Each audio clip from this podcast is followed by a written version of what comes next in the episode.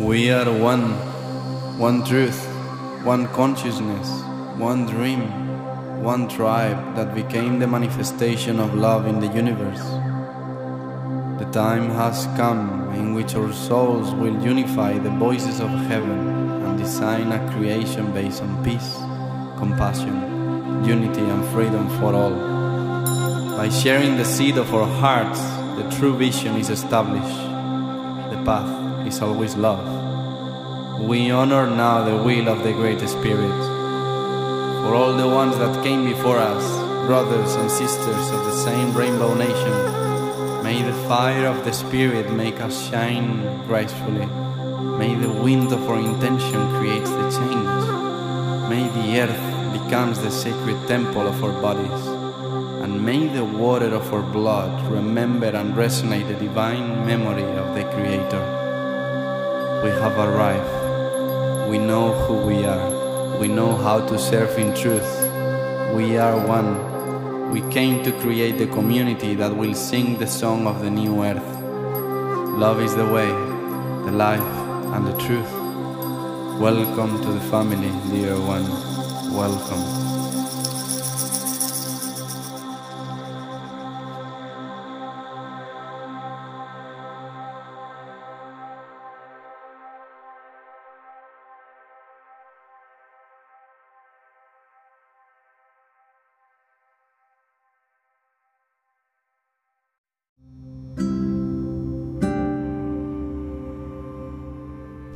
You all for choosing this podcast.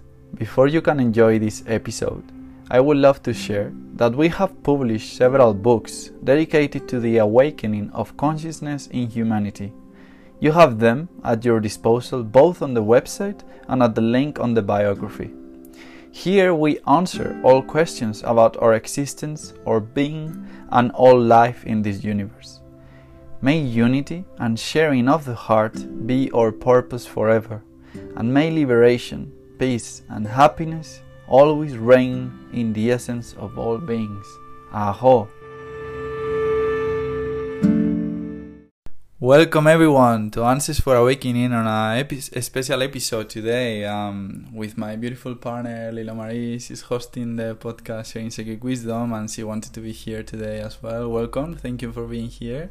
Thank you so much. I'm really, really excited, and I think that this is the most beautiful beginning for a collaboration because Yes. we have a very special guest today. Yes. So today we have Nicci Gafen, and she's hosting the entity of Miss Organic. Uh, welcome.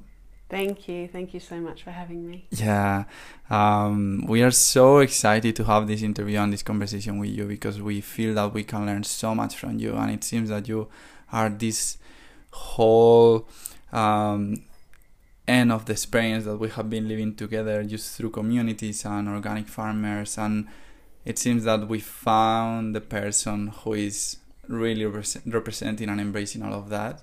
So, with this, I would love to know who is Miss Organic for you how this started.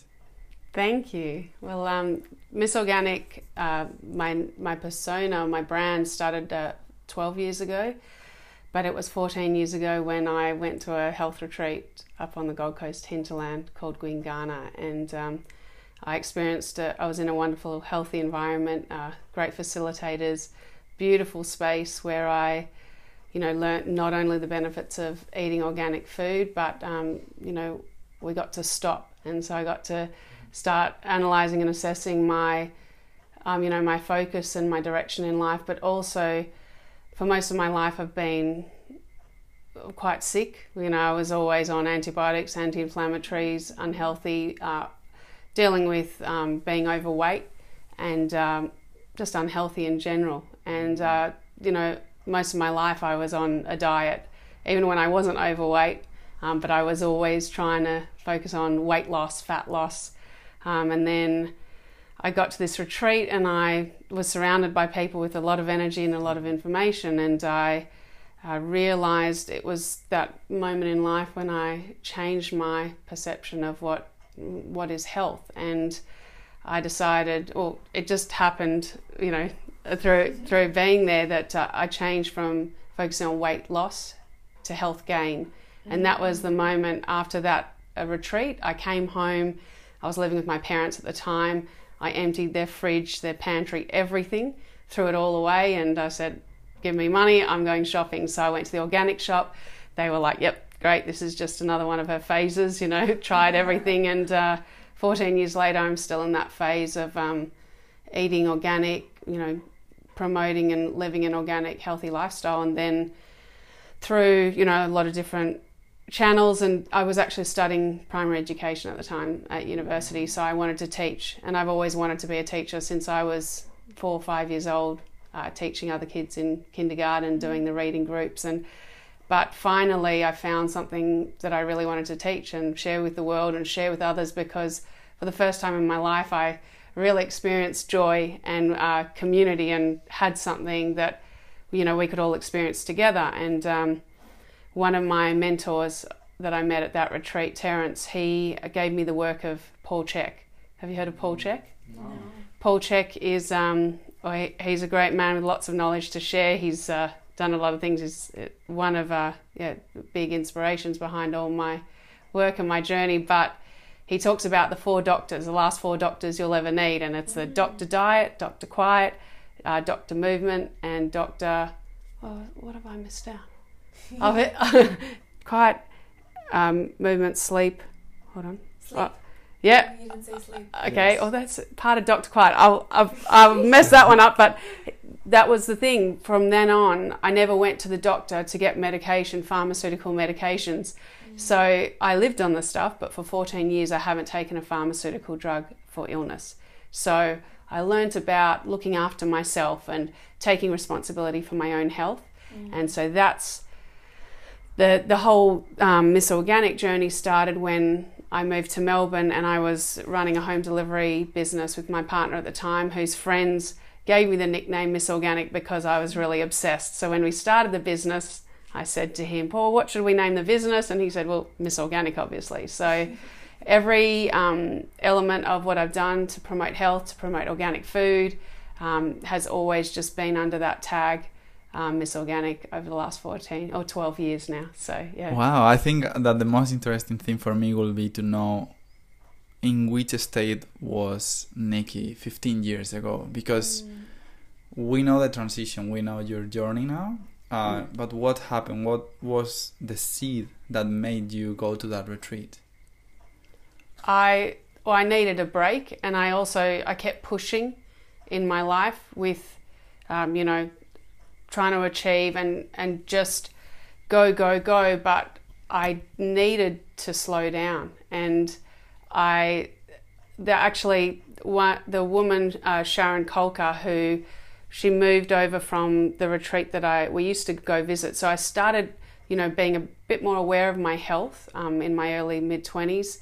Instead of doing dieting, we would go to this retreat. Um, and she started this new retreat, Gwinganna, and they actually just had their 15th birthday recently last month um, with the managing direct uh, with the the owner. So she brought across the best of the best of the staff, and so we knew that she had gone there. So I knew that because Sharon would be there, that it would be a brilliant retreat, and that I would get something like a lot out of it with my health. So she was, she's an absolute inspiration, and what she created there, which is still running today and very successfully, um, was, you know, and the reason why I, I know that my health changed and everything changed was because she's great at, uh, she used to do a very good stress management talk and she has done, I, the other day or when we had the 15th birthday, she had an upgraded version of that talk I heard 15, 14 years ago. And so I realized then, I was like, that's why I changed, is because I brought myself into this environment.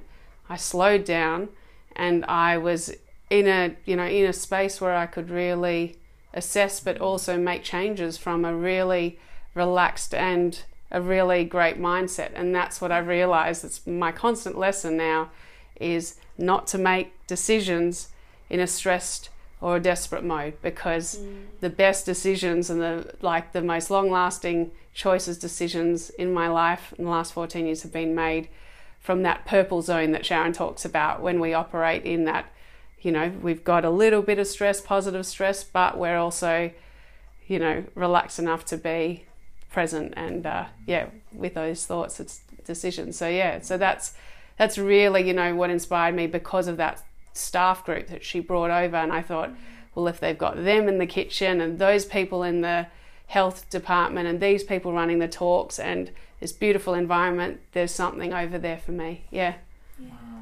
That's Yeah. so so beautiful. Thank it you. sounds like something that anyone and everyone should be able to live at least once and especially people who come from your background you know you say that you come from a background of physical illness and relying on a medical system that kind of just wants to pump you with medication and keep your symptoms at bay but never really get to the root cause of why you have the lifestyle that you have why you have the diet that you have and the habits that you have in life and so do you feel like part of your journey came with a reflection of why you were experiencing that pre-transitional phase?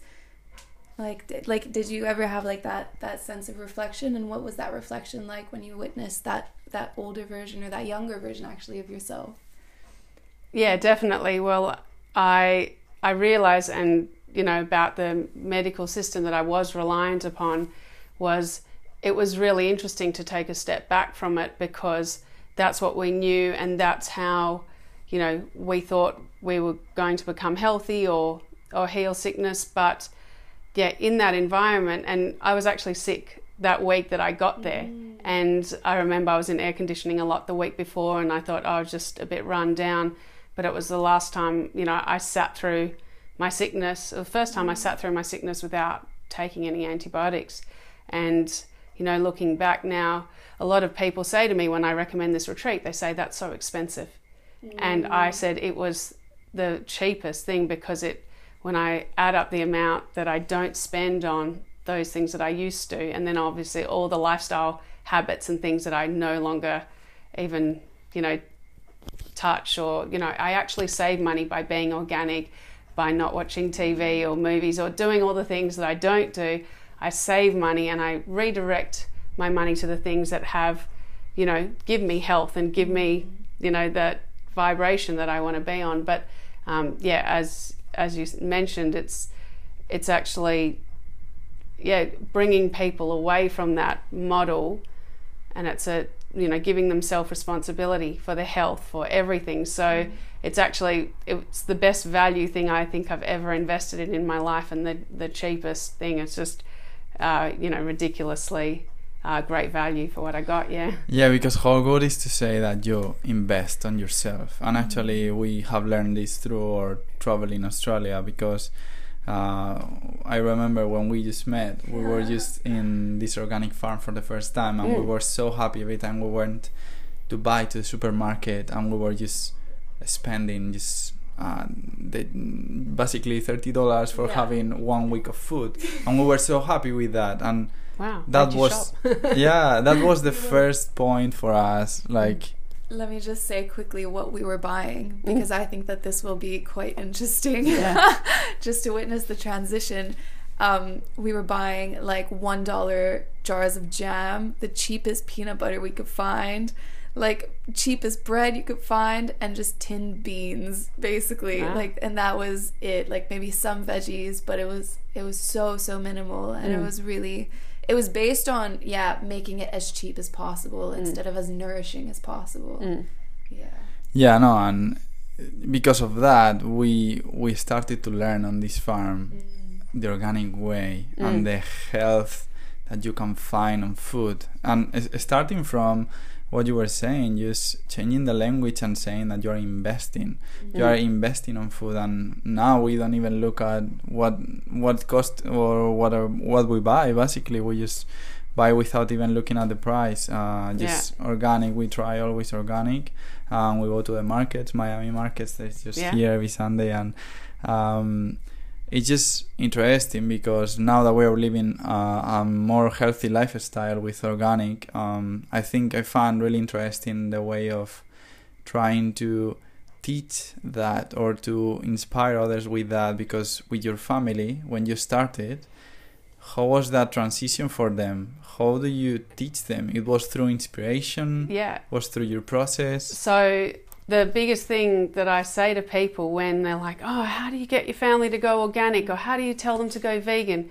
I always say you don't, you don't say a word and you just be what you love and be what you are. And the massive changes that my family saw in me, not only my skin and just my general radiance, but you know, I did drop a little bit of body fat, but it wasn't really, it was more like I was more physically active. I just had, had so much more energy. And they saw the smile on my face grow, and they also saw my community grow and the amount of people around me. And I would, um, you know, have people over all the time. And then I moved out shortly after, a few months after, into my own place.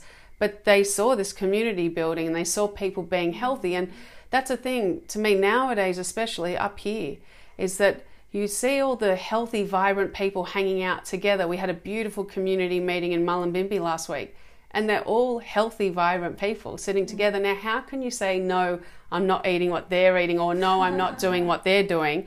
I'm going to stay in my house and switch on the TV. You know, no, you can't say no when you see that. So, my parents were so on board, which was mm. amazing because you know, they thought I was absolutely nuts to start, but they were on board. Mum's always been very health conscious and looking into the latest things, but it was because of Mum's discovery. Um, we had a, a Shar Pei, a dog who was very sick and had cancer, and he um, had all the mainstream treatments. It didn't work, and Mum actually read a book about six months before that, maybe a year before that, called Give a Dog a Bone, and it was about giving a dog its natural diet and in its natural environment, so raw food, um, bones, those kind of things. And Rocky like healed and he transformed and they used to microwave his food back in the day and then they stopped using the microwave so we always would get in trouble if we used the microwave so we would make noises so that they couldn't hear the microwave but then that was also what planted another seed and i forgot to mention that earlier because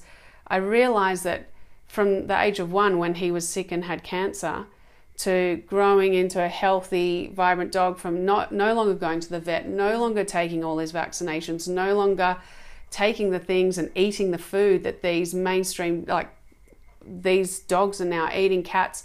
Now we see all these animals getting these lifestyle diseases that humans have, and they're eating the same processed food and mm-hmm. junk and getting injected the same stuff, and they're presenting with the same illnesses. And so Rocky didn't after that. So mum discovered that and so he was eating organic while we were still eating takeaways and but then to me, you know, it was such a big change. I felt so good, and that's still nowadays. People like, don't you get, you know, craving for this or craving for that? And I say, no. Like, there's, I would not want to feel how I was feeling. I feel so mm. good how I'm feeling now. And the big thing was both my brother and sister also adopting more organic lifestyles. And my sister still to this day, she cooks for um, her kids organic meals. She sends me photos very regularly, which I love. And, you know, she's supporting an organic home delivery business in Sydney. And, um, yeah, my brother was very, my brother's a great cook. Everyone in my family loves to cook. So, you know, naturally, they just did it. And same as, you know, when I became vegan, um, whilst most of my family are not vegan, my mum's been veggie for 50 something years. So it was just normal. And to see the changes and to see the passion that I have, they were very supportive. And same as the friends and the community that I have built through, um, you know, home delivery businesses. You don't like. I found the best way is not to tell people or not to say, "Come join, join us." You know, this is why, but um, just do it, and people will join in. And uh, and because you're so excited about it and for me i make it look so easy because to me it is easy but it's easy is a hard word So it's more it's more simple because yes. i'm not a chef i don't you know my recipes look messy they you know i throw things together but mm. you know I, european background you just slop in throw things i'm not very good at following instructions or recipes and so just cook mm-hmm. but um, but when you make it simple for people to follow and you are healthy and happy, then that's how that's the best way to teach, I feel. Yeah. For me, yeah. Yeah, definitely. And I think that that's what's so interesting is that in a sense like the way that you live is the way that you teach. Hmm. And at the same time, I mean, we've also seen that you're a health coach in a sense. And so I guess there's a bit more of like a practical aspect to that. Like, so have you experienced like full on teaching people how to be more holistically healthy and how does that compare in a sense to um, the impact that you're now having through just inspire, like teaching through inspiration. Like, how did you find that transition between Oh, the two? Well, it's simple. The difference between holistic health coaching for me is when people come to you for advice. So you can give them more of a structure and an outline with a purpose, with an intention, and then the same holistic lifestyle principles that I learnt from my coach Terence and then through the Paul Chek studies and you know just researching and reading everything um, that I could see and still learning so much from other people around me um, is then the, the information that I pass on. But I still feel like health and health coaching is really simple and it's you know based on these foundational principles um, that are yeah it's simple and obvious. And the big thing for me is that um, eating organic is key because there's so many health practitioners who are talking about gut health or mm.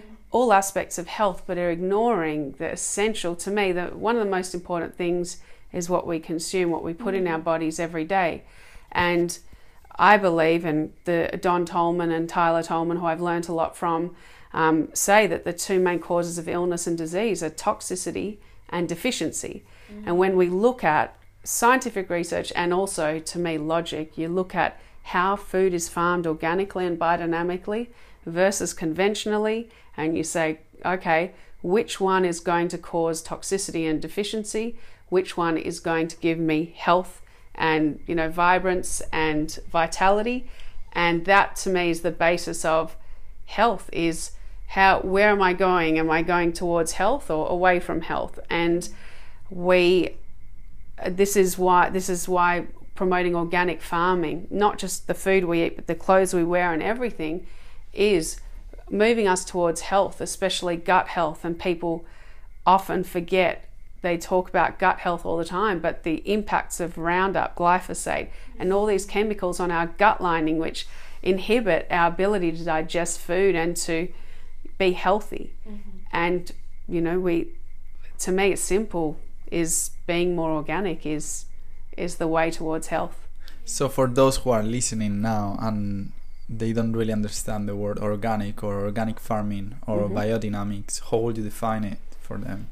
So, simple way of describing organic farming is, or yeah, farming not just the food is um, is plants grown. Well, I speak of plants because I only eat plants and things that come from plants, but plants grown in harmony with nature, um, without chemicals, without pesticides. Uh, pesticides, herbicides, and fungicides. Now, uh, the technical term says um, without chemical pesticides, herbicides, fungicides. In organic farming, even certified organic farming, farmers are able to use certain pesticides, herbicides, and fungicides that are organic. Now, um, really good organic farmers and most organic farmers will put in inputs that don't take away from the plant or the land, but they put more into the land than they take out. Um, and well, the basic the preface of organic farming is to leave the soil in better shape than when you found it. So uh, there are huge organic farms in Australia and around the world, and they have a great purpose in feeding the masses. And when we cannot get to an organic farmers market or um, you know small small farmers, then they they still they look after the earth in a much healthier, more sustainable way than conventional farmers. But we go the next step when we go and support small farmers and community farms, and um, in that we. Um, I was just thinking of my next point before I finish this point, but um, but they they don't use they don't need to use as much because they're really looking after their soil, and that's that's the beginning of life, and it's the soil that they look after instead of the plant. And um, yeah, when you look at some of the farms in our area here on the Gold Coast, Northern Rivers, I have learnt so much in the last year from these farmers about how they look after their land and their soil, and um, yeah, they they don't want to use things that are damaging to their soil or the environment around them because they want to grow for the future. They want to grow for themselves, like and their children and all of us. So um, yeah. I, I got emotional because it's just the love that the farmers, the organic farmers, pour into nature, earth, Gaia. It's just, and we have lived that with our friends in our organic farm, and it's just so beautiful that you that we're having the chance now to Yeah. communicate this and to share this. So thank you for that. Yeah, I'm that. I'm so grateful that I get to do what I do and in the last year since moving up from Sydney, this is a dream come true to be able to work around and with these farmers who do what they do. It's the most undervalued profession on earth. Mm. These people are fueling us and we yeah, we don't realize what goes into what they do. And I can't even imagine to think of you know the work at some of these farms that I go to and you know some of them like Summit Organics they hire like 10 full-time staff to bring food to the community. And you know even the big farms they you know supporting the whole of Australia and our little small farmers who come up and they're really so devoted to us. And this is who I owe all my work like why I work why I do this is because because of them I am healthy. I don't have bright red skin like you saw in that VB photo that I posted the other day. I don't. I'm not sick anymore. I'm not. And literally, people don't get a bit funny when I use this word, but it's exactly what I was doing. Was I was poisoning myself Yes. by eating conventional food, and I don't. It's like I don't want to sugarcoat it anymore. That's exactly what we're doing when we support conventional farmers um, and even spray free farmers, which is something I have an issue with because there's no, um, you know, all farmers spray something and there's no regulations about spray free farming. Um, and people use that term and then, you know, um, people go and buy their food, but they're using synthetic fertilizers, they're using Roundup, they can use whatever they want.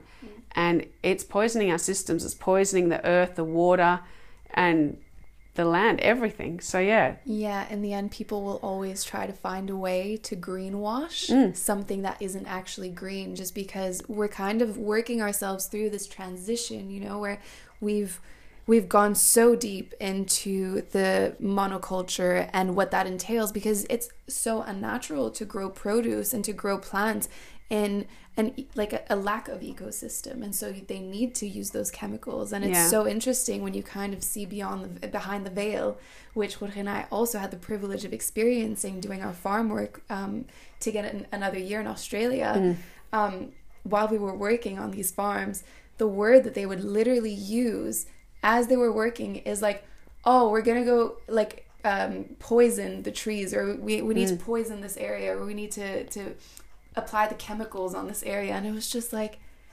what?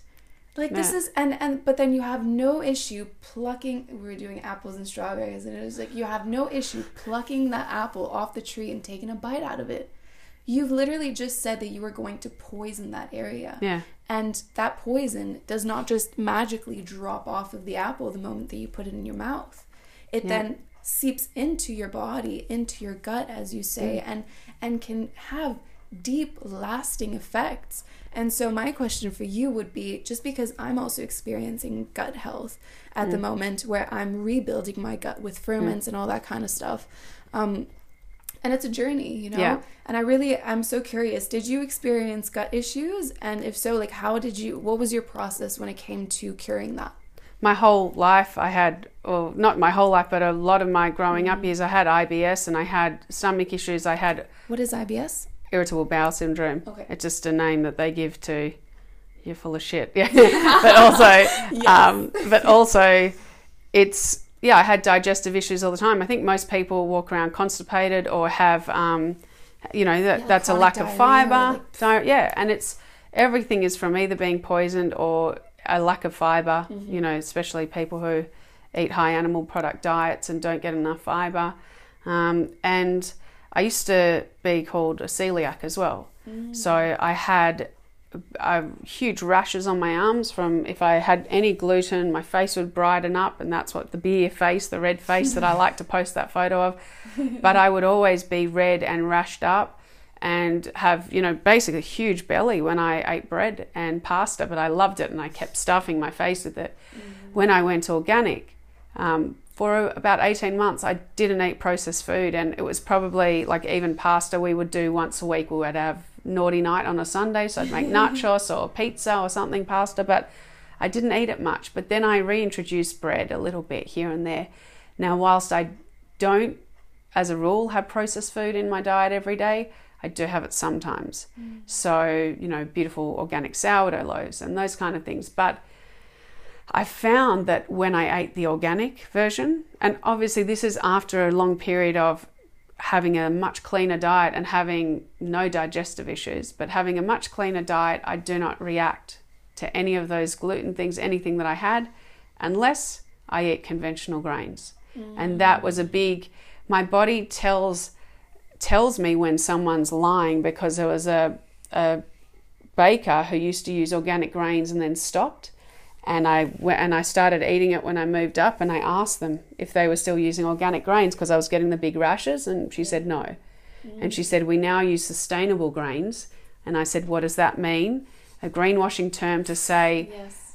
they just write sustainable, it's from a local farmer and they say they don't spray, which is and this is why the importance of certifi- that certification is really important Unfortunately, we have to do that nowadays because otherwise there's no auditing system and we don't know, especially on a large scale, mm. who we can trust, who we can go to. But um, yeah, so I knew, and same with nuts. Someone was giving non organic nuts in their nut butter, and I get the same rash on the same part of my leg when I eat non organic nuts and non organic almond milk. And I said, Are you using organic nuts? She said, Oh no, I couldn't get the supplier because of this, this, or that. I said, You're using the word organic, mm. but my body is so sensitive to that. But the the thing is that your original question about the gut healing, and I feel like it does take time because we've been doing the same thing, and we, you know, the more processed food or the further away we get from eating our natural diet, we need to heal. But I know that some people find that juice cleansing has helped, but the important thing after that is to then know what to eat afterwards and not mm. go back to our original diets. And that's mm. when juice cleansers don't work. They're just a seven day break or a three day break from food. But um, but yeah, I've found that my body has strengthened through eating organic, through not drinking alcohol, through not drinking coffee, mm. because that is a big gut line like uh, coffee. coffee yeah, coffee and obviously the, the, dairy that a lot of people drink with the coffee. Mm. I mean, dairy depletes minerals from our body. It mm. leaches calcium and magnesium. Does you know, vegan or not vegan? I, I stopped dairy yeah. a while before I went vegan because I knew it was part of the reason why I was always uh, inflamed. It has an inflammatory response, and that's why people like to take inflammatory pills and all those kinds of things when they could just stop drinking dairy. Mm. Um, but yeah, a lot of people who have iron issues or mineral absorption issues, um, especially vegans, I say to them when they, mm. I say, give uh, coffee a break for a week, and then wow. their gut feels better, the gut lining heals, their iron absorption, and after a while, a period of four months or four weeks, people have tested again, and they're they're able to absorb nutrients. And coffee is a diuretic, you know, it depletes nutrients and minerals as well.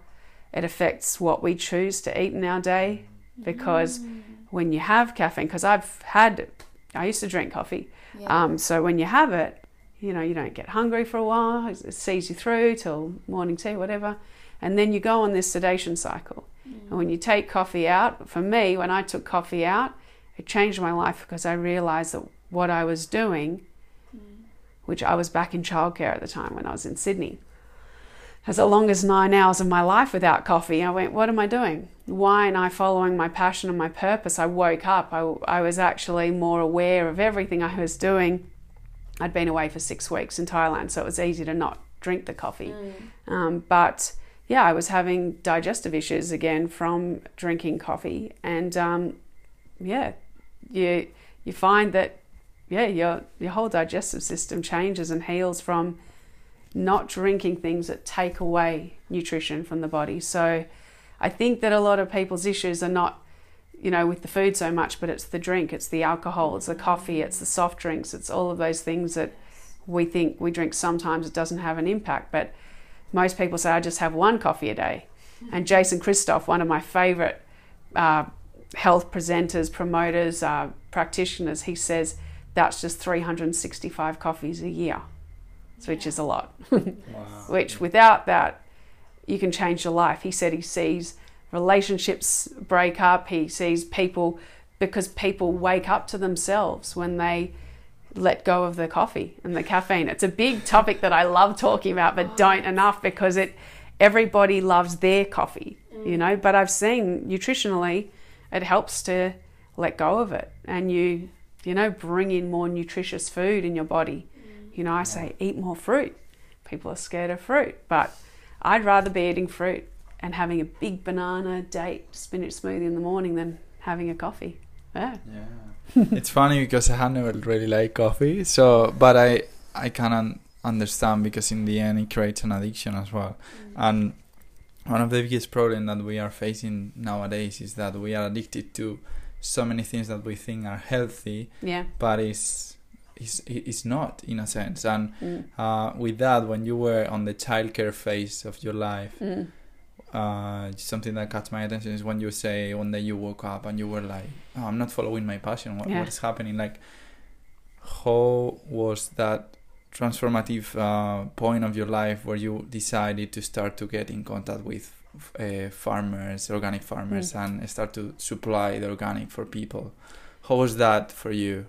Well, I yeah, it was after I had my business in Melbourne and I sold up, went overseas for a while, came back to Sydney, and I was working in retail, and then went to childcare because I still wanted to teach, and I I just I lost my spark or my confidence in myself when I was living in Sydney at that period of time, and um, yeah, so I signed up to something that I thought would suit me, and it was because of a friend, um, actually, someone who inspired me to go vegan, and uh, a long way before, and he said to me, "You don't love childcare. You, that's not your thing. Like, why are you doing it?" And he had a real heart-to-heart chat with me, and he said, he, he basically gave me the reason why he thought I was doing, it. and I said, "Yeah, you're you're right," and uh, and then through a period of a few months, I realised I was also just started working with a farmer at the organic farmers markets in Carriageworks in Sydney, who had the most beautiful produce, and um, he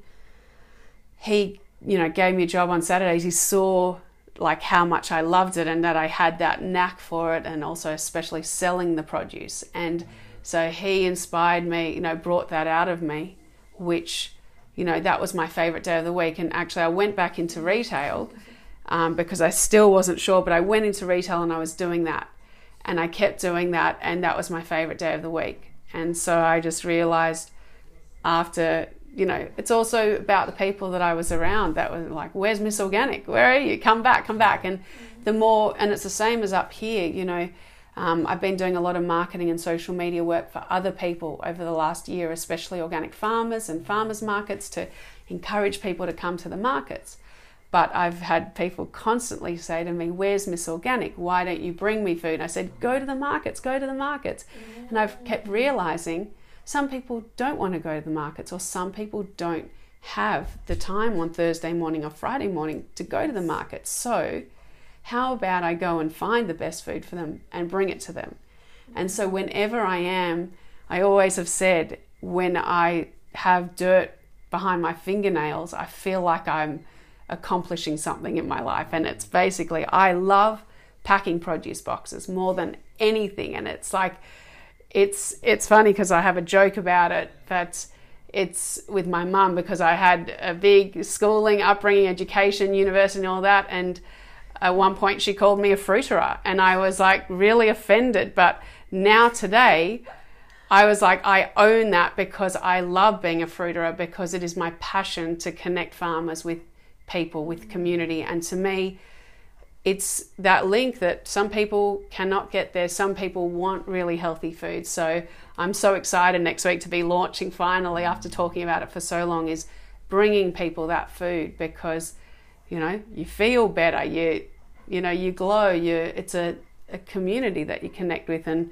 from that I always uh, end up running community events based on organic food. We'll bring a farmer in. We all have a chat with a farmer. And uh, well nowadays we can organize podcasts with farmers so we can share that message even greater and wider, you know, or use social media. So we're lucky with that. So we were talking before with this. What's Yeah. your biggest vision then?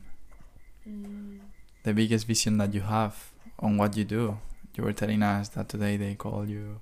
Oh yeah, well, I I would love as many people in Australia and the world, but especially Australia, my um, where I was born, my home country, is to know about the importance of eating organic and living organically, and to teach people how we can do this um, within everyone's budget, and to make choose priorities and and make those priorities of our health, you know, so we feel good, we live to our potential.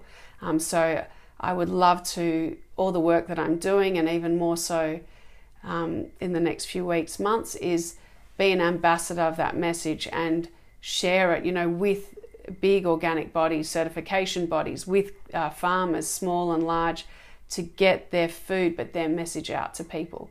And that's why I was saying beforehand, I'd love to start a podcast to bring this far- these farmers' messages and stories to people so that people can understand more about how their food gets them and why we eat organic. You know, if we have children or nieces and nephews, this is really when I look at my niece and nephew and what kind of world would I like them to grow up in? And I would like them to be healthy and to live in a healthy environment. And I'm so grateful that my sister is um, giving them that food too because, you know, you see a huge difference with children when they eat organically, when they eat whole food, when they, you know, the natural things that children do play outside, get, you know, have good sleep, turn the lights down early, not sitting watching TVs and screens and interacting with community, uh, people of all ages. So that's what we really, that's what I want. That's what I want to see. That's the big vision, really, to share everything and everyone that I have met and come across and has influenced my life with as many people as possible. So, yeah, so I'm grateful that I have this kind of platform that you've given me today so that I can share share this even more. And that's it all started with looking after myself and eating organic and learning about what is organic, really. Yeah. Yeah, and I think that that's so so beautiful because I was actually going to ask you like what does this vision of the future look like, but I feel mm. like you've done such a beautiful job at describing oh. that. and it really is like I I feel like this is the world that we're all beginning to create and it's a world that so many people are longing to live in.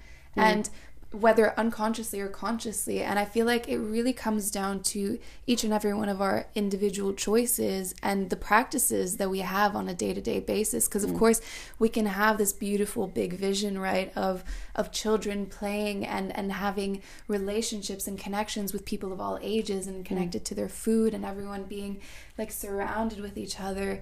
Um, but at the same time, on a more individual and practical level, there's also um, things that we need to do in order to create that world collectively. And so, my question for you is like, do you have any daily practices? Like, what does a day in your life look like, basically? Woo!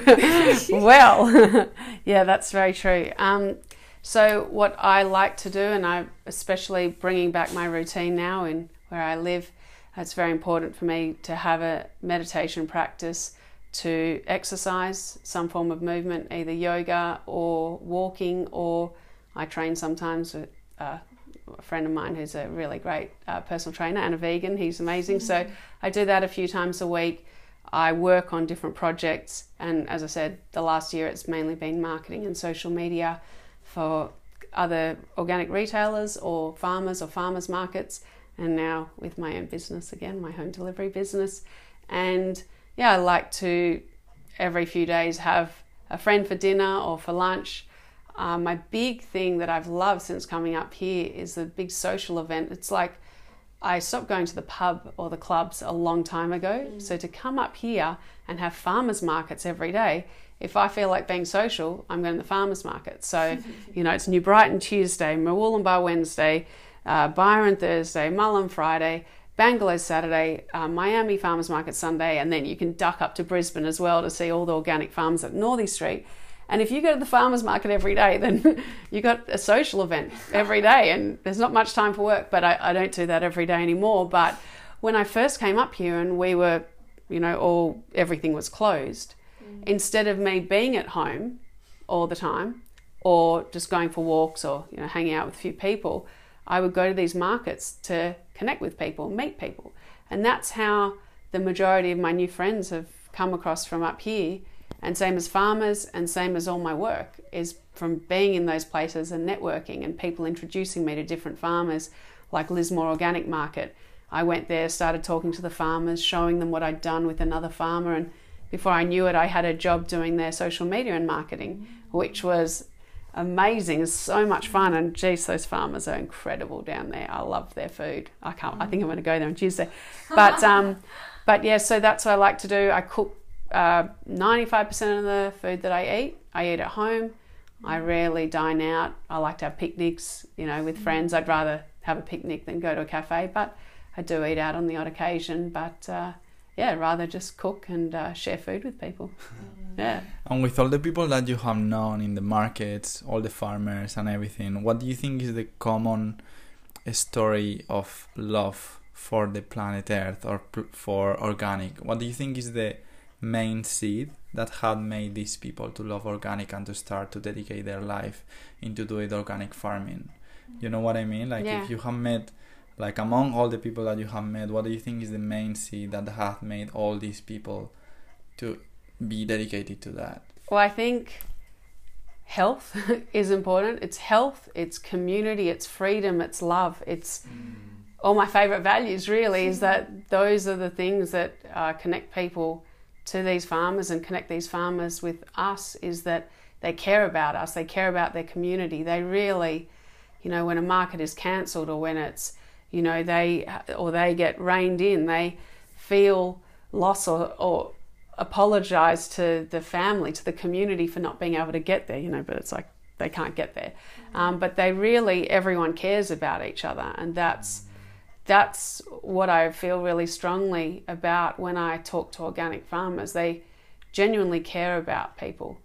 Um, It's a very different energy talking to organic farmers than other, you know, farmers community. It's ju- it's just a very unique community, special. I mean, it's not to say that conventional farmers don't care about people, but it's it's a completely different energy that I feel. I actually had the honor of going to a conventional farm at the beginning of the year on my way up back north. Um, someone uh, messaged me off Instagram and invited me out to their huge farm. It's, it goes on for kilometers and kilometers, and I got to see the conventional practices in action. I got to see all the glyphosate, the Roundup. I got to hear all the stuff that I was like, is this a joke? Like, oh, I, I was always told and I always read about the practices of conventional farming and I know what it does. We now have all the science to show what it does to our health and what it what has been happening to our bodies over the last 20, 30 years with all this chemical input in our food. But to see it in action and to see the differences of the soil to my organic farmers and to see what they're doing. He showed me some other conventional farms in the area who were basically trashing and leaving the land. It's, it's like nothing can grow there. To see that and go from that, which is a system based on, you know, money, um, versus a system based on health. So it's really it, it confirmed all my beliefs and beliefs about it, and I also asked him all these questions that he basically admitted, yep, this is not the healthiest for us, you know. Mm. But then at the end of the day, like, because of course there's so much talk for us as consumers because mm. we're the ones that we know. And, and in a sense, it's beautiful because we get to have this closer connection, at least, to organic farmers through mm. organic markets.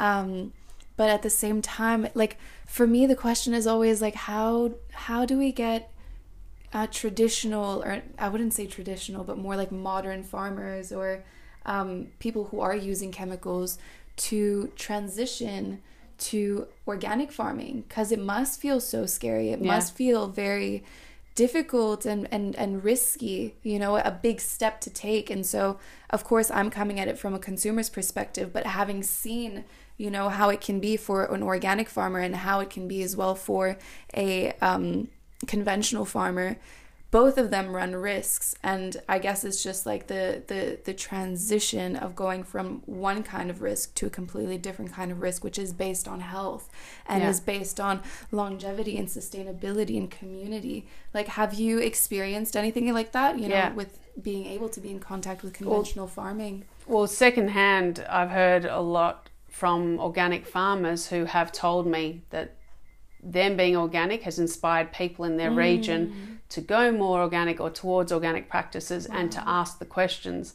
When I was out in Leeton, Western New South Wales, 18 months ago, um, there was one major rice farmer who came up to me after a presentation and said to me that he is now growing organic on one area and conventional on the other. And the reason why he's growing organic is because he knows it's better for, as you say, longevity, for sustainability, and he gets, you know, he gets better yield. And this is the thing that um, it's a big, it's like, how do we get them to change? It's a big transition. It's something that's way beyond my capability of Yeah. explaining or expressing, as well as someone like Dr. Zach Bush um, who his work is incredible. I was going to mention him before about the Roundup. He um, he's uh, have you heard of Dr. Zach Bush? no He's amazing. I'll send you his Instagram and all that he does. But he's got there's a big project called Farmers Footprint, and they have all been working with conventional farmers, mainly in America, but I think around the world to help them to transition, even in the huge farms. So it can be done, but it just takes some level of commitment. And the farmers are seeing we can do this, and we can our you know our farm will continue to operate for many more years, and they'll get better yield, and the health of their community will benefit because they're not spraying all these chemicals in the air and the soil. And people are getting sick. People are getting all sorts of immune conditions, uh, cancer, illnesses, and there is so much research now. And Zach Bush has it all. He shows it. He shows what's going on with the increase of glyphosate, uh, especially the Roundup. There, all these other things, and the genetically modified foods, that it's impacting our health, and it definitely is. Like we cannot deny it now. There's so much proof there. Um, people are like, oh, I, I eat it and I'm fine, but what does fine mean? You know, it's not normal to be sick. It's not normal to have the problems that we're having. And people say, oh no, but we're in Australia, we don't have genetically modified food, we don't have all of this here. yes, we do. We just don't know about it. It's just not talked about. Um, I know an ex CSIRO scientist um, who actually left his job because he was told to be either be quiet or leave because he was talking about what's going on in farming in Australia. Dr. Maarten Stapper, he's incredible. He was also, I met him at that event. Um, and he helps farmers in Australia to transition to organic farming. So it can be done. It's just these, especially these big conventional farmers, they've already got their money from these big industries, from these big companies who've already bought their food, their soybeans, their crops mm. before they've even grown it. So for them, it's like, well, we're doing it right. We're doing, we're getting our money. We're doing. It doesn't make sense for them to change.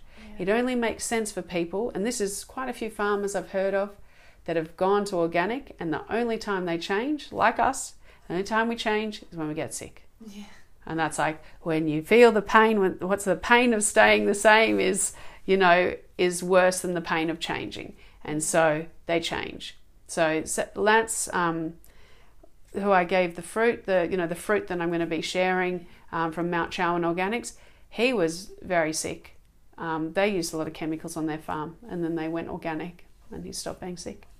So yeah. Wow, and something that I would really encourage people is to try to have an experience close to the farmers because Mm. that's what changed us. When we were just on the soil with our hands, working as volunteers first, and then we uh, needed to do it because of our visa. We we spent like more than three months working in uh, conventional farms, so we saw things.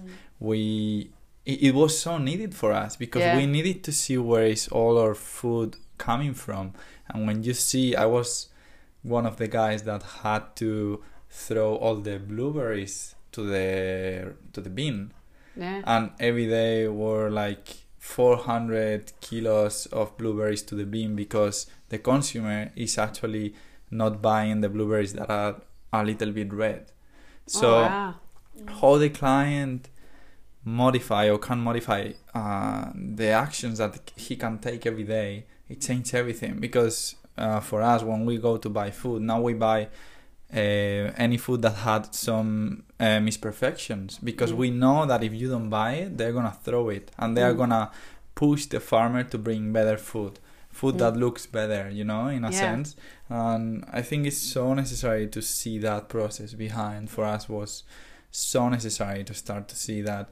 As you were saying, there are so many modifications in in the food Yeah. as well. Um, we saw it in the blueberries as well Mm. and even working there they were telling us don't um, eat these blueberries without cleaning them Yeah. Why? so if you're working there and they even tell you that and yeah so that's what's happening in the system as well and i just wanted to uh, to come back to what was biodynamics Yeah. because you didn't say that yeah so wanted to know as well. biodynamic yeah it's a it's a big question i've just uh, yeah come into contact with more biodynamic farmers up here and people who farm that way for uh, for themselves and it's really an enhanced form of organic farming where they take into consideration not just um, the soil but the entire they say the cosmos the entire environment the universe the they talk about planting with the moon the um, they have certain preparations especially when they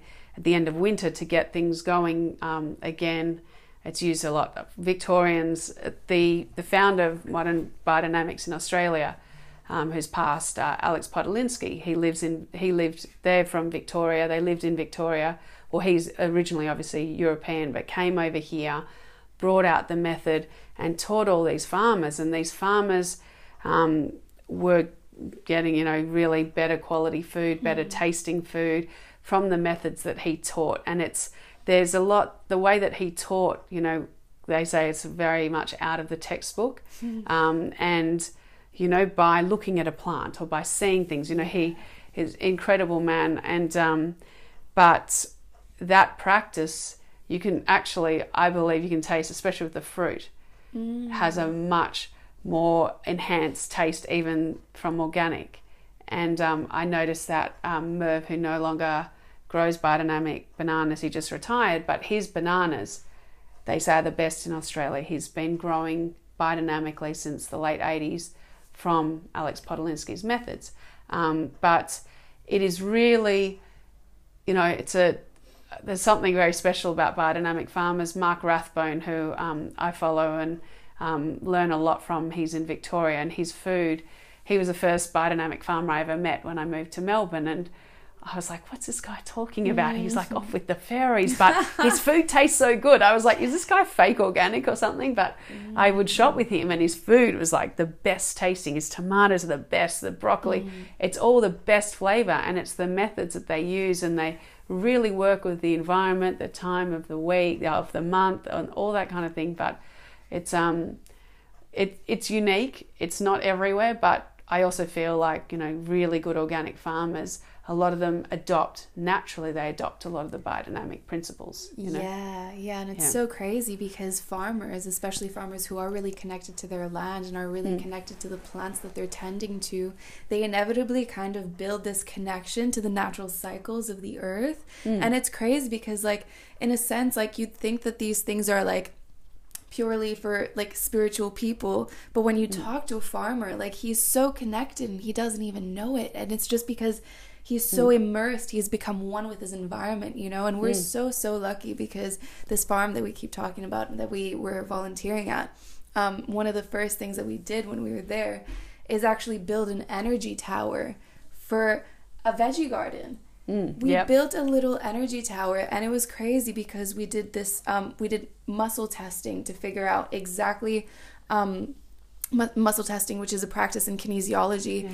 We muscle tested the land in order to figure out what kind of metals it needed what kind of crystals it needed. And we cr- built this little energy tower and literally like you would walk by and people who were a bit more energy sensitive would literally feel the energy and how intense it was and just a couple of weeks later they, it was full of little um, salad seedlings.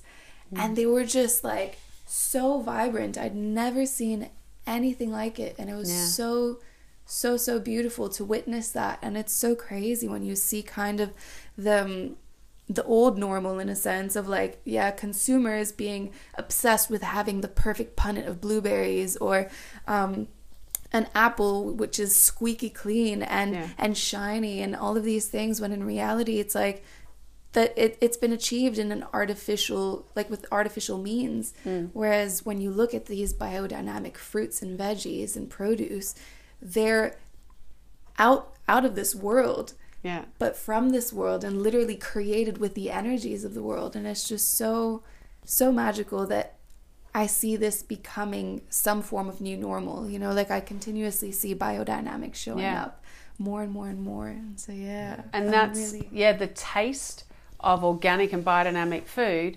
If there is no other reason to go organic and biodynamic but the taste, then that's a great reason to do it. And they do say that the more flavor in the food naturally, like unless it's you know sugar, or, but a, Yeah. a whole food, um, the more nutrients it has in it. And the big thing that I noticed when I first went organic and then teaching kids and still being around kids a lot is especially when we had uh, stalls at expos, the kids would be drawn to the food and eat the carrots, and their parents would be like, they never eat carrots usually, so why are they eating this? And the apples, and kids would eat a lot more fruit and vegetables, and that is the easiest way to get your kids to eat fruit and veg is give them organic. The end. That's it. Yeah. Yeah, and it's so interesting because um, a friend of ours uh, was telling us that our guts are incredibly intelligent, and actually, they can sense the food that is outside of our body. And so sometimes, like, you will, like, kids will literally stay away from veggies, or at least, like, this is the connection I'm making right now, you know, because there were things that as a child I was avoiding. Like, I didn't like strawberries, which is the weirdest thing because strawberries are delicious, right? Yeah. But through that having that conversation, my friend was just telling me she's like, your gut was probably feeling that those fruits and those vegetables that you wanted to avoid were packed with chemicals that were mm-hmm. not good for you. And so I can completely imagine how if that is no longer a part of the equation, you actually have fruits and veggies that are packed with nutrients you're you're literally going to be unconsciously drawn to it because your body will be longing Yeah. for it Definitely. That's what I always say is when I went organic, I started eating most fruit and veg. I never used to eat the variety that I do now. And I eat most fruits and veg except, you know, sweet potato I only started enjoying last year when I started eating Frank's from Byron Bay because um, it tastes good. Mm. Um, most sweet potatoes, obviously picked and stored for a long time. I just never had the desire to eat it. But ever since I ate Frank's sweet potatoes, I love them. And now I mm. pretty much will eat any mm. but not before I went organic. No. I think in terms of consciousness, what we are talking about is to come back to what our ancestors were doing before, Mm. because they were. If you are growing your veggies, you eat seasonal. Yeah. The, what we see today in the supermarkets is not actually real. When we see just full rows of different food and all the plastics and everything, it's not actually good for you in a sense of thinking of, wow, like who is the person who has been packed this? Who is the person who is behind all the process? Because all, our ancestors were honoring the food, were thankful every time they were eating the food, and they were praying to the food. So that's kind of what I relate with uh, biodynamics is the relationship that you have with the food. Every time before you are gonna eat, just thank thanks every Yeah. farmer who has been behind that food in order you, to for you to have that food in your plate. Yeah. That relationship is what really makes the food taste good because you are bringing the energy the the energy that is alive on the food back because you are honoring yourself first for giving yourself this kind of um, treatment in a sense but as Yeah. well honoring how your ancestors were having that relationship with planet earth Yeah. um, so with that, I will ask you, how is your relationship with the land and with food in general? Like, do you thank the food before eating it? Yeah. Like, what's your relationship with that in a spiritual way? Because I want to go through your practices as well. Yeah, so. sure. Yeah, I just on what you said before is that in general society has become very disconnected with the food that we do eat. Um, and I talk to my vegan community when I appeal to them, and I ask us to eat organic, even though they may have used animal fertilizer or whatever. Like a lot of farmers are not using animal inputs or as much anymore, but um, because we need to connect with the food we are eating, because that does become us. And then when we are shopping at the supermarket and that food has been, um, you know, some of it is months old, especially the apples, it's been treated, it's no longer, doesn't have any life force, doesn't have any energy in it. Um, even the organic food in the supermarket is very, very old. And I look at it and I do, I get turned off. A friend of mine sent me a photo the other day and said, Should I eat this? And I said, Go for it. It's the best option. Nothing mm. else is open. But I know that that lettuce or that something is over a week old. The broccoli, on average, takes four weeks from harvest to when it's at the front of the uh, supermarket because it's got to go from farmer to depot, organic depot to other depot to the supermarket at the back to the front. Mm. And by the time it gets to the front, it's so old, uh, you may as well not spend your, you know, it's, well, you buy organic because it's the better option, but know that it's going to be old and not fresh.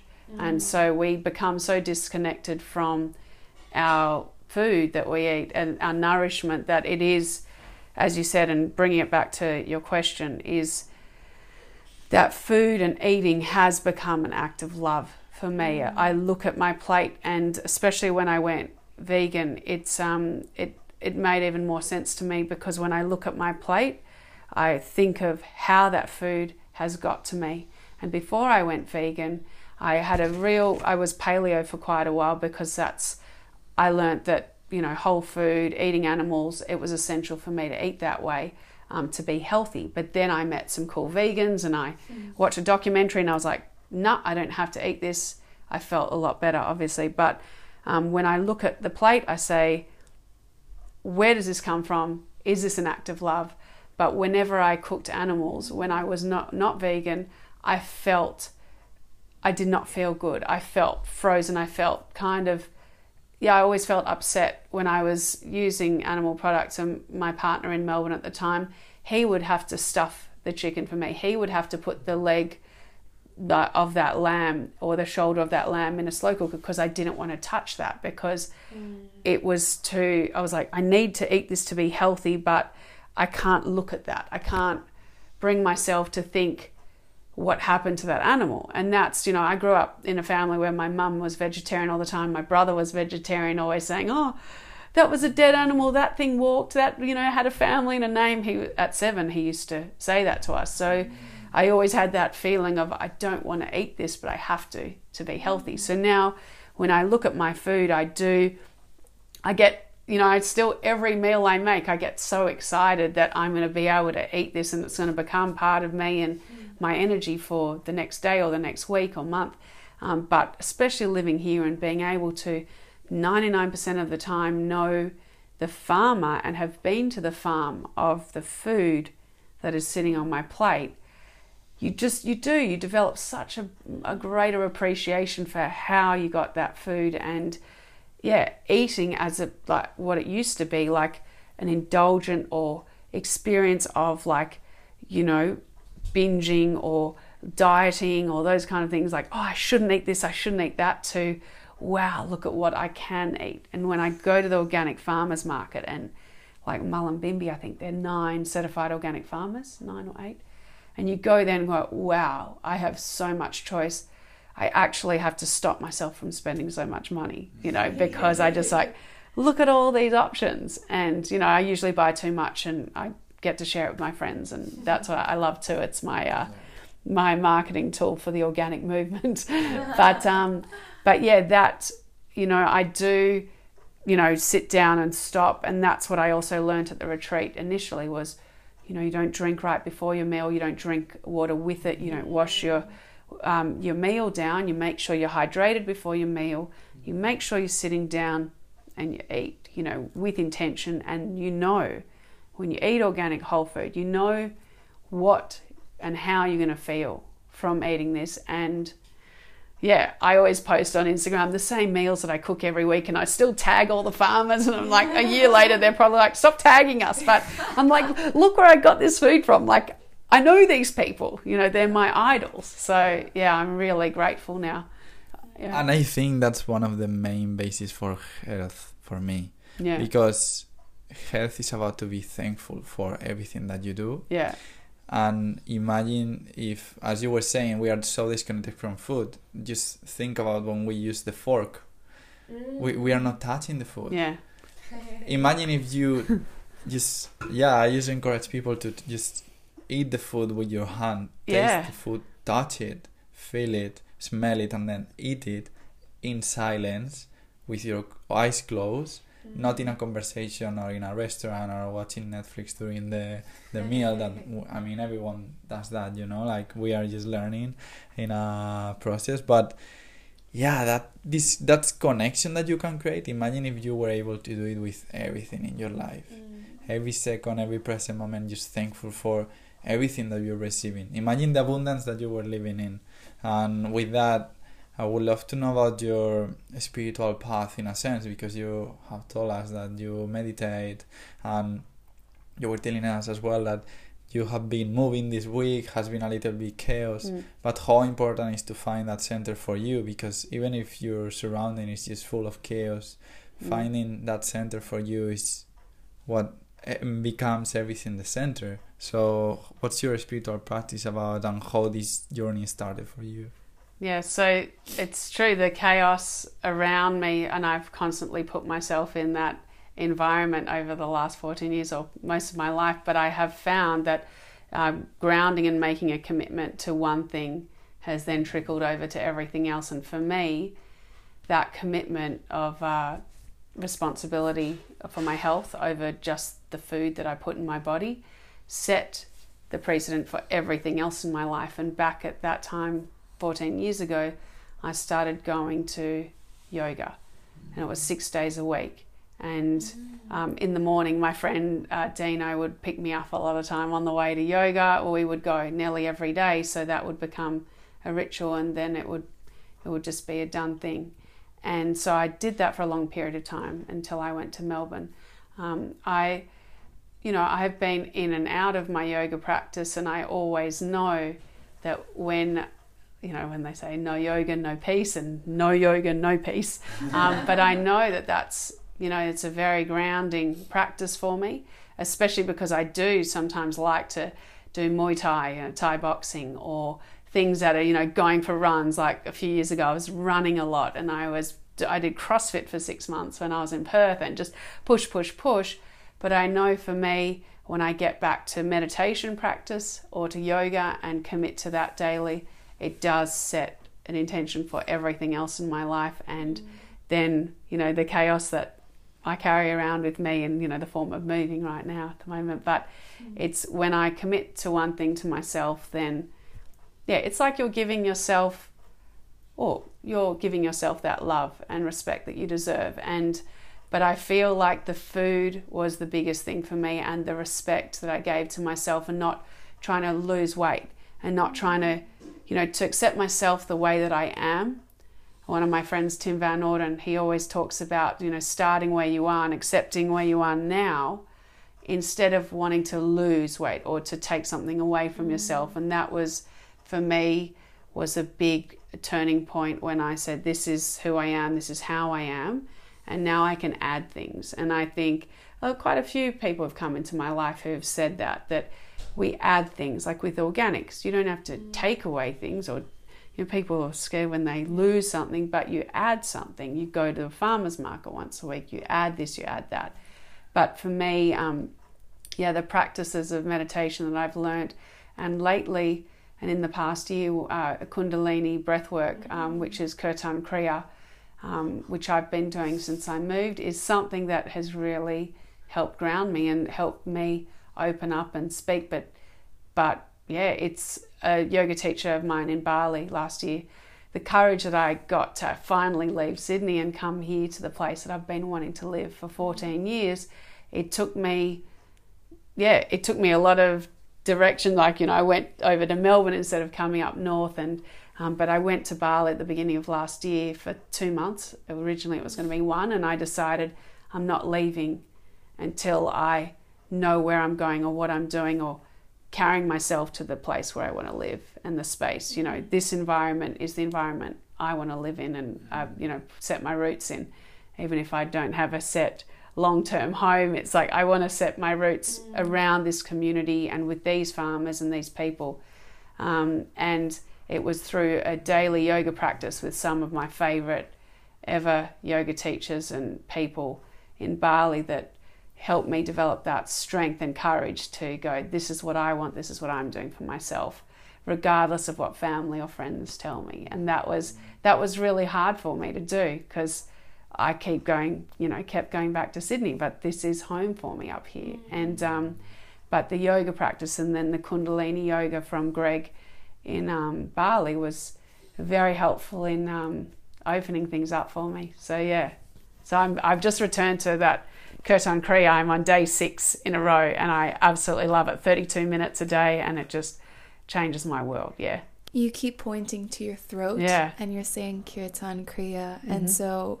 Are you speaking of kirtan, like chanting? Chanting it, yeah. So is that your Kundalini practice? That's the you know the Sa Ta Na Ma that you chant, and um, wow. So yeah, for five minutes, and I'm not going to chant here. We don't want people to get. But um, you you sing it for the first five minutes, Sa Ta Na Ma, and then you whisper the next five minutes. Then for the next ten minutes, it's in silence, yeah. and then it goes back to whisper, and then it goes back to a chanting, and it's 30, 31 minute practice. And uh, Greg told uh, told me about this practice, a teacher in Bali, and because I was t- talking to him about speaking up, using mm. my voice um, at the time, I had um, a challenging relationship I was letting go of, and um, and I was also, it was I was a bit stuck, mm. and that really helped me get unstuck. And I, mm. yeah, I did it probably for I don't know how many days in a row, but it really changed things for me, and it was a practice that I could anchor to, and I love doing it in the morning. I am so excited to wake up to do that, mm. and that's you know, to me, that used to be my walking. I used to go for a walk every morning, and I used to get up and get so excited to put my shoes on and go for a walk. Mm. So that's what this practice is now for me. Yeah, you know, that's yeah. so so beautiful because it's so interesting because like I'm practicing Kundalini and you're practicing a lot of kirtan. So oh wow, so funny. That I was about to say exactly that, literally exactly that, because it is so so crazy that you'd say Kundalini yoga and then Kirtan Kriya because yeah. literally Jorge's specialization in a sense or, or what he feels most called to in yoga is Kundalini yoga, mm. the awakening of the Kundalini energy. And for me, one of the most transformational practices that or the most transformational practice that has come into my life is kirtan mm. just chanting mantra and how much that has awakened my throat chakra and allowed me to to be sitting here speaking today you know and i'm sure that's been the same for you like i don't know if you would have been able to imagine yourself in a situation like this a few years back or something like that but really just speaking your truth and understanding how powerful that can be you know and how energy needs to be able to flow in yeah. order for that to happen and it's so so so so beautiful when we can find practices that we deeply connect to and are excited about. Mm. When when having a spiritual practice becomes like having to take off um, things off of your chore list, you know, mm. it doesn't make you want to be consistent. No. However, when you find something that literally your soul feels so deeply connected to, it makes it so much easier. Definitely. Yeah, yeah I find that that practice, when I think back on it, it does help you express yourself. It does mm. help you you know, be honest. For me, it's that I keep pointing my throat because I, I'm working with uh, S, Dr. Espen, as you know now, with yes. my spine and with my neck, and I am working on being more expressive. And I know that there's a lot going on and coming up from there. And I know last year when I started to set boundaries in my life and to speak my truth, I know, um, and you know, to be who I am, I know that as you say, there's more of an energy flow when I do these practices, and I feel like it's really important for us all to mm.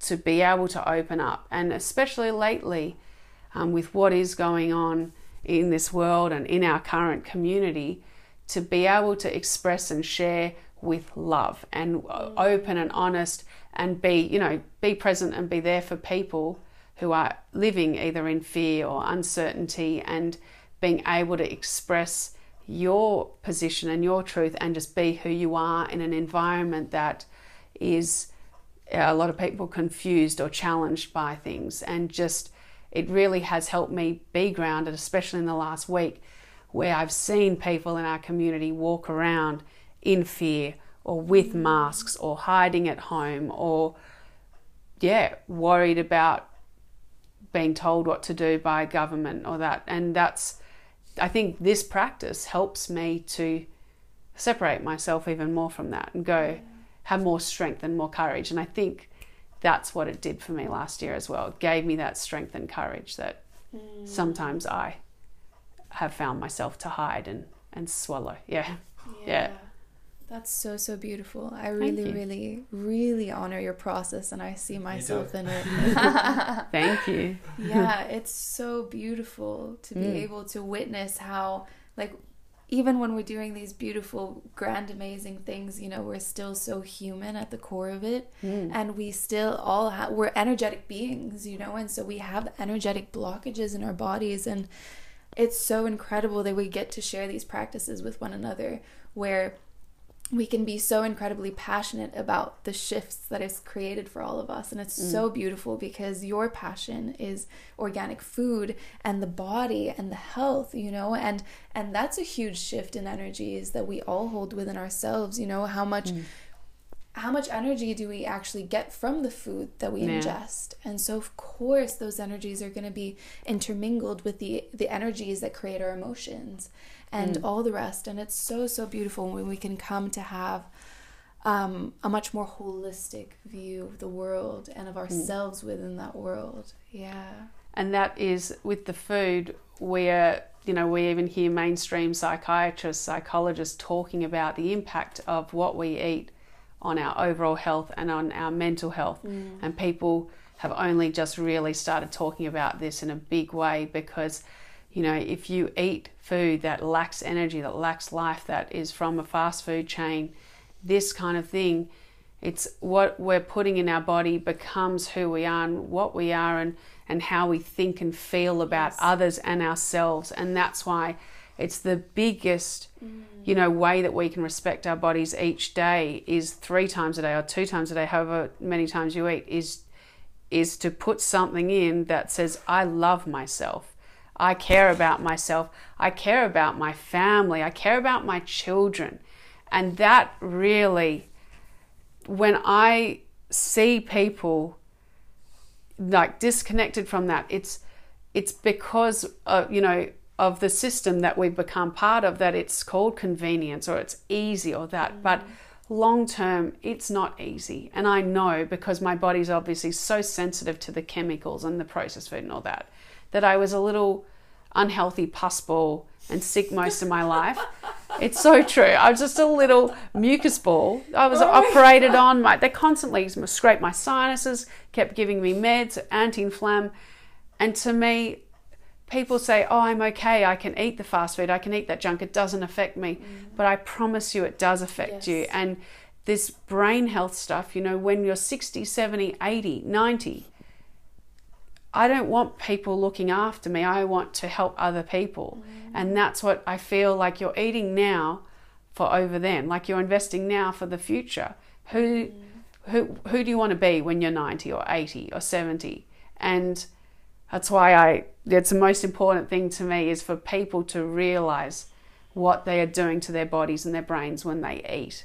And yeah, brain health is a big thing that people are not realizing mm. about the impact of these diets or these lifestyles on their brain. Yeah. Yeah, it's so so crazy because as you're saying, it really is it's a long-term investment mm. in the sense that it is the only way that we can really um, maintain a certain level of health and life force within our bodies is if we nourish ourselves with mm. produce that actually gives our gives us life and at the same time it's a long-term investment but it's also about really coming back to the present moment and how connected you want to feel right here right now yeah because at the end of the day when you're ordering food at McDonald's or when you're just rushing stuffing something in the microwave you are completely disconnected. Yeah. And you, because if you were to be present, if you were to really be present, you'd witness the process of how that food came to be. Mm. Where did it come from? What kind of energy is stored within that food? Yeah. How am I going to feel while I'm eating it? Okay, yeah, maybe it's going to taste good. How am I going to feel after it? How am I feeling right now once I've ingested it? And so, in all of these moments of, of present awareness, when you find that connection, you know, and it, we've experienced that. We've had many moments of relapse in a sense, you know, of, mm. of going from being very healthy and wanting to eat or, or eating organic to slipping up and having Domino's pizza and kind of like looking at it and being like, hold up, this is just like a disc of like weird, like mushy plastic. Yeah. And we're about to eat it. And Yeah. and after you eat it, you feel so disgustingly heavy and you're kind of just like, why did I do that? And so I feel like even just coming back to the present moment and witnessing what is right here, right now, like how do you want to feel? Mm. And depending on how you want to feel, is that really what you want to be eating? yeah. Because if you want to feel great, if you want to feel alive, if you want to feel love and connection, then you're going to want food that will represent that, that will Yeah. reflect that back to you. And that's the thing. It's it comes from eating that Domino's comes from being disconnected already. Mm-hmm. And so I know in the past we eat that Chinese takeaway, that Domino's to to numb out or to feel a different way because mm. or to feel that crappy way that you're used to. It's mm. oh I'm used to feeling this way. Let's keep feeding it. And um, it sounds to someone who doesn't eat organic or to someone who doesn't eat wholesome healthy food and who likes takeaway and convenience it's like i just like want to tell them and tell people. It's actually fun and it just starts with one meal and it starts with one visit to a farm or a farmer and making that connection. And that's what i love when i worked with mma fighters mixed martial arts fighters and you see the changes over 3 days of how it can change their life from eating organic for three days. One fighter who I worked with in America, he was a bit down in the dumps, and I went and I spent three days with him.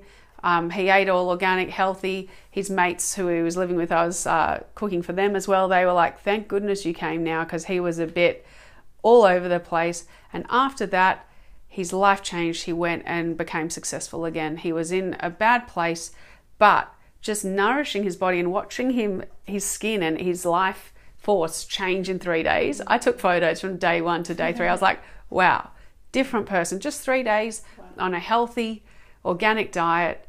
Um, it will change. It changes lives all the time. I see it all the time. It changed mine. I see it all the time. So it's fun, and it you make it fun. And to me, when you feel good, you're happy. A lot of time you look good.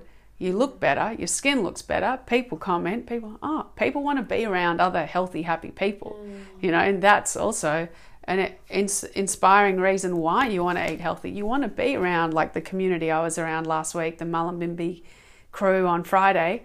Just mm. everyone's glowing and happy and pumped, and we're all in here mm. together and having fun. And it's not with alcohol. It's not. We're not poisoning or ourselves to forget and escape or to have this experience together that is disconnected from our usual life. We're eating like for life. And that's, to me, that's exciting. That's like, I just say to people, just try once. I promise you.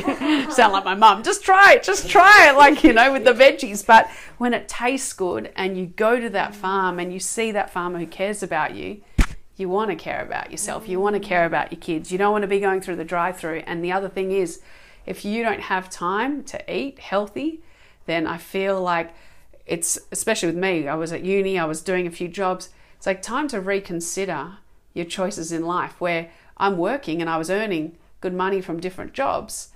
Um, great money from netball coaching. Like I was doing, oh, great, I'll just grab a coffee and a muffin or coffee, donut, whatever.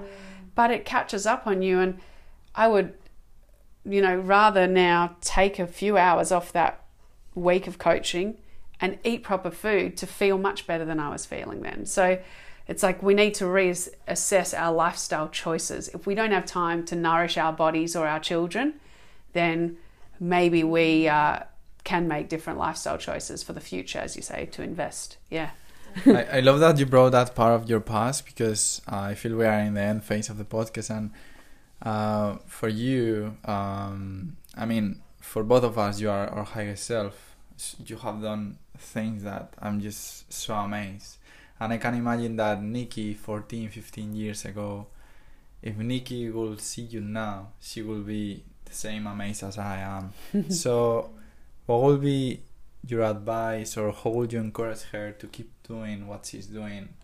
If you could come back to that moment where she was just starting, you know, without even knowing that she was gonna be coaching and just joining the dots between so many um, inspiring things.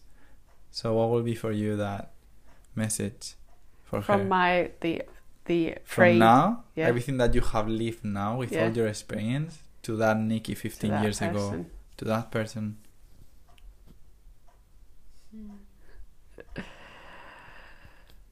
Yeah, I looking back at me then, I would the most important message is you are worth it. Mm. You are worth a healthy, happy life. Like that's that's your birthright. That's what you deserve. So, yeah, go get it because you've got it. And that's it was such a quick change for me. Like I was called an extremist, and same as when I went vegan, it was just overnight. This is what I'm doing. I'm done with that. I'm done with feeling that way. Like this was with the organic and the lifestyle change. I stopped drinking alcohol for a long time, and I had periods when when I went back into it, but I've I've been off it now for a few years. Um, or not, yeah, or 18 months. And um, but that's the biggest yeah, for me it was just once I knew and once I felt it in my body how good it feels to you know be a different way from what it always was. I was always the sick kid at school and I was taking days off and I was yeah, I was always injured as well until I went organic and playing netball. I had so many injuries. I and that's why I love working with uh, fighters as well because the way that they change their diet, they stop having injuries, especially stopping the coffee. Um, but because it's so dehydrating too. Um, but I was like, sneak the coffee stuff back in. I was like, you really have an issue, don't you? Please, it's just I appeal to people. Let's do the best we can for ourselves and give ourselves the best chance. So, yeah, I, I haven't really had that kind of moment until now, until you gave me that uh, space to think of that person. And I, I just think of me running into the cafe in Rose Bay in Sydney to grab that coffee and muffin and, and do that. And even though I feel like sometimes there is a lot of I'm running around still. I'm like, not compared to back then. I'm like, who was that? How did I survive? And we are very strong people, you know, to be able to survive what we do to our bodies. But it takes its toll. And, you know, I was young then. I was, what, 24, 25, 26 doing that. Now I'm nearly 41 and, you know, I wouldn't be able to keep living like that. And even when working with Dr. Espen now, he said, you're lucky you eat well. You're lucky you do what you've done because, you know, without that, who would know? And that's what I always thought. It's like my body was falling apart back then. And yeah, that's why I know with age, you can only get stronger if you want to. Yeah. Mm. And I just give you the chance to work in the quantum because you give that support that that Nicci needed. Yeah.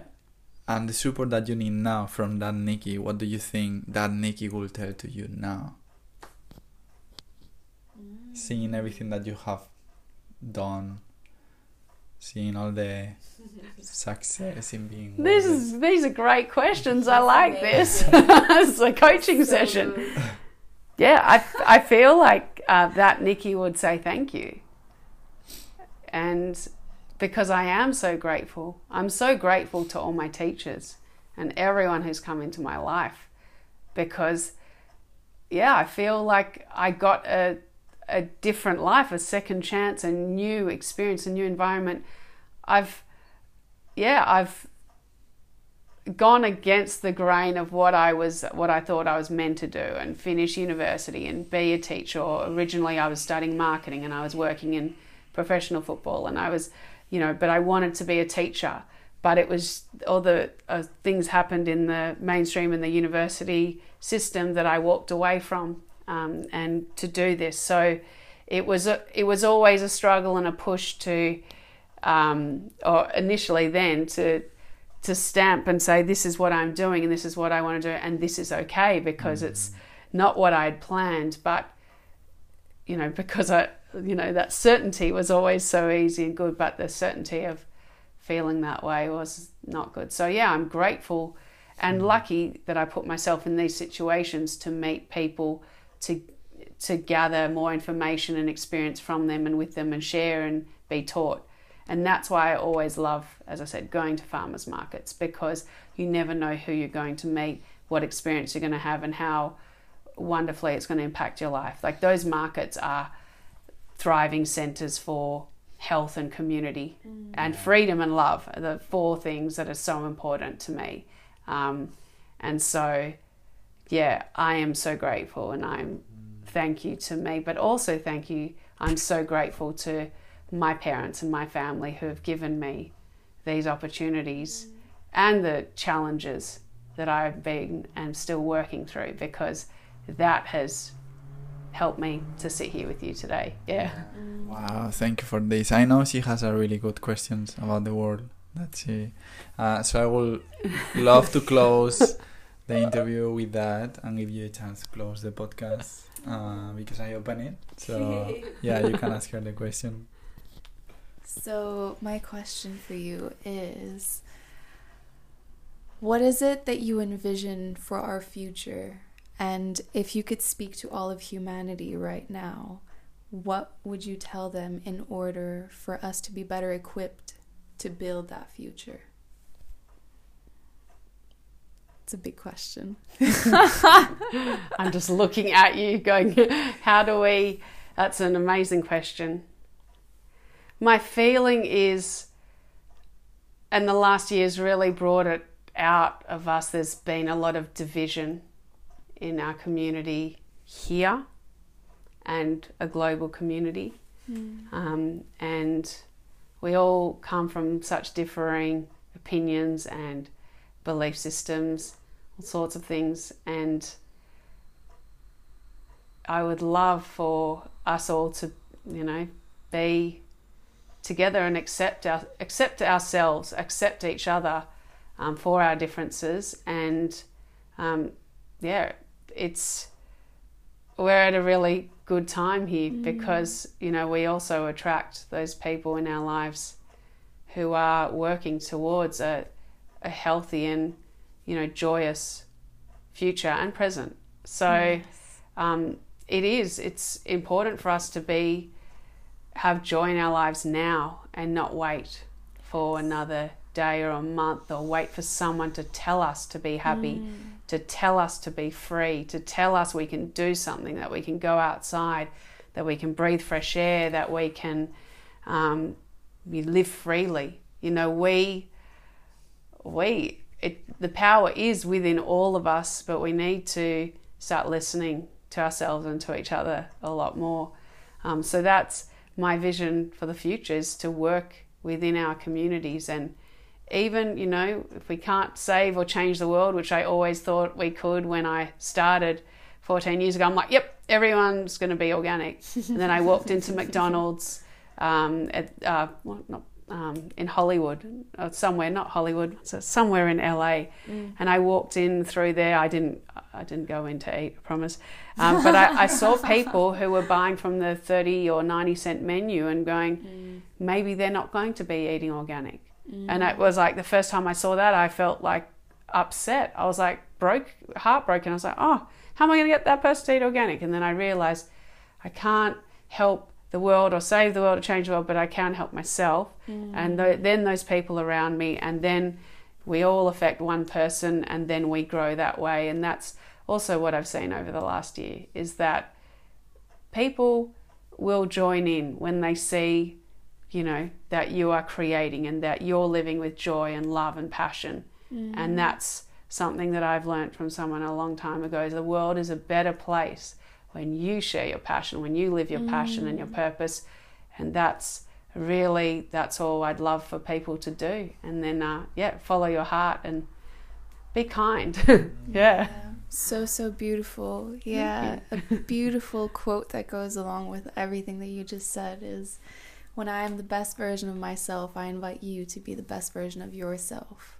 And I think Yeah. that's exactly what the world needs right now. We just need Mm. to continuously live through insp- inspiring others with who we authentically are.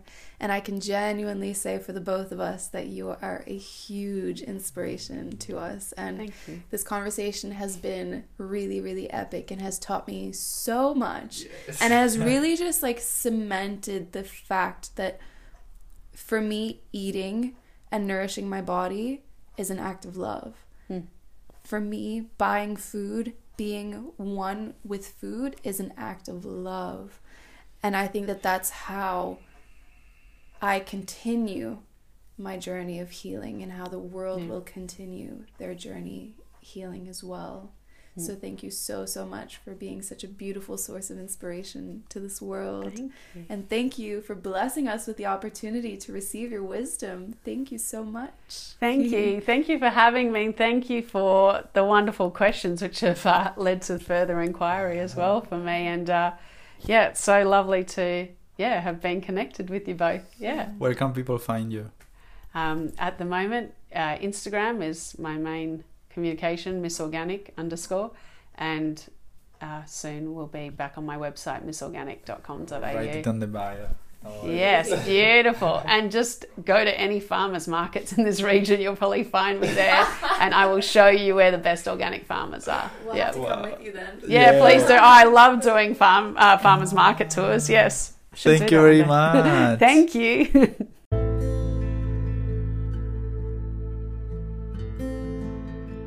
Thank you very much, family, for listening to us, feeling, and living with us this experience to remember who we really are. If you want to support us to bring more content, examples, and incredible people to this podcast, you can contribute by sharing with your family or community the episode, meditation, or guidance that inspires you the most. And if you also want to support us to continue in our purpose, you can offer a donation that will help us continue with what we are most passionate about. You have the link in the description of the episode. I love feedbacks and we are always available to receive you or offer other ways to participate, such as sharing messages and personal questions from the community and the podcast. We are one. Let's make our prayers heard. God bless us.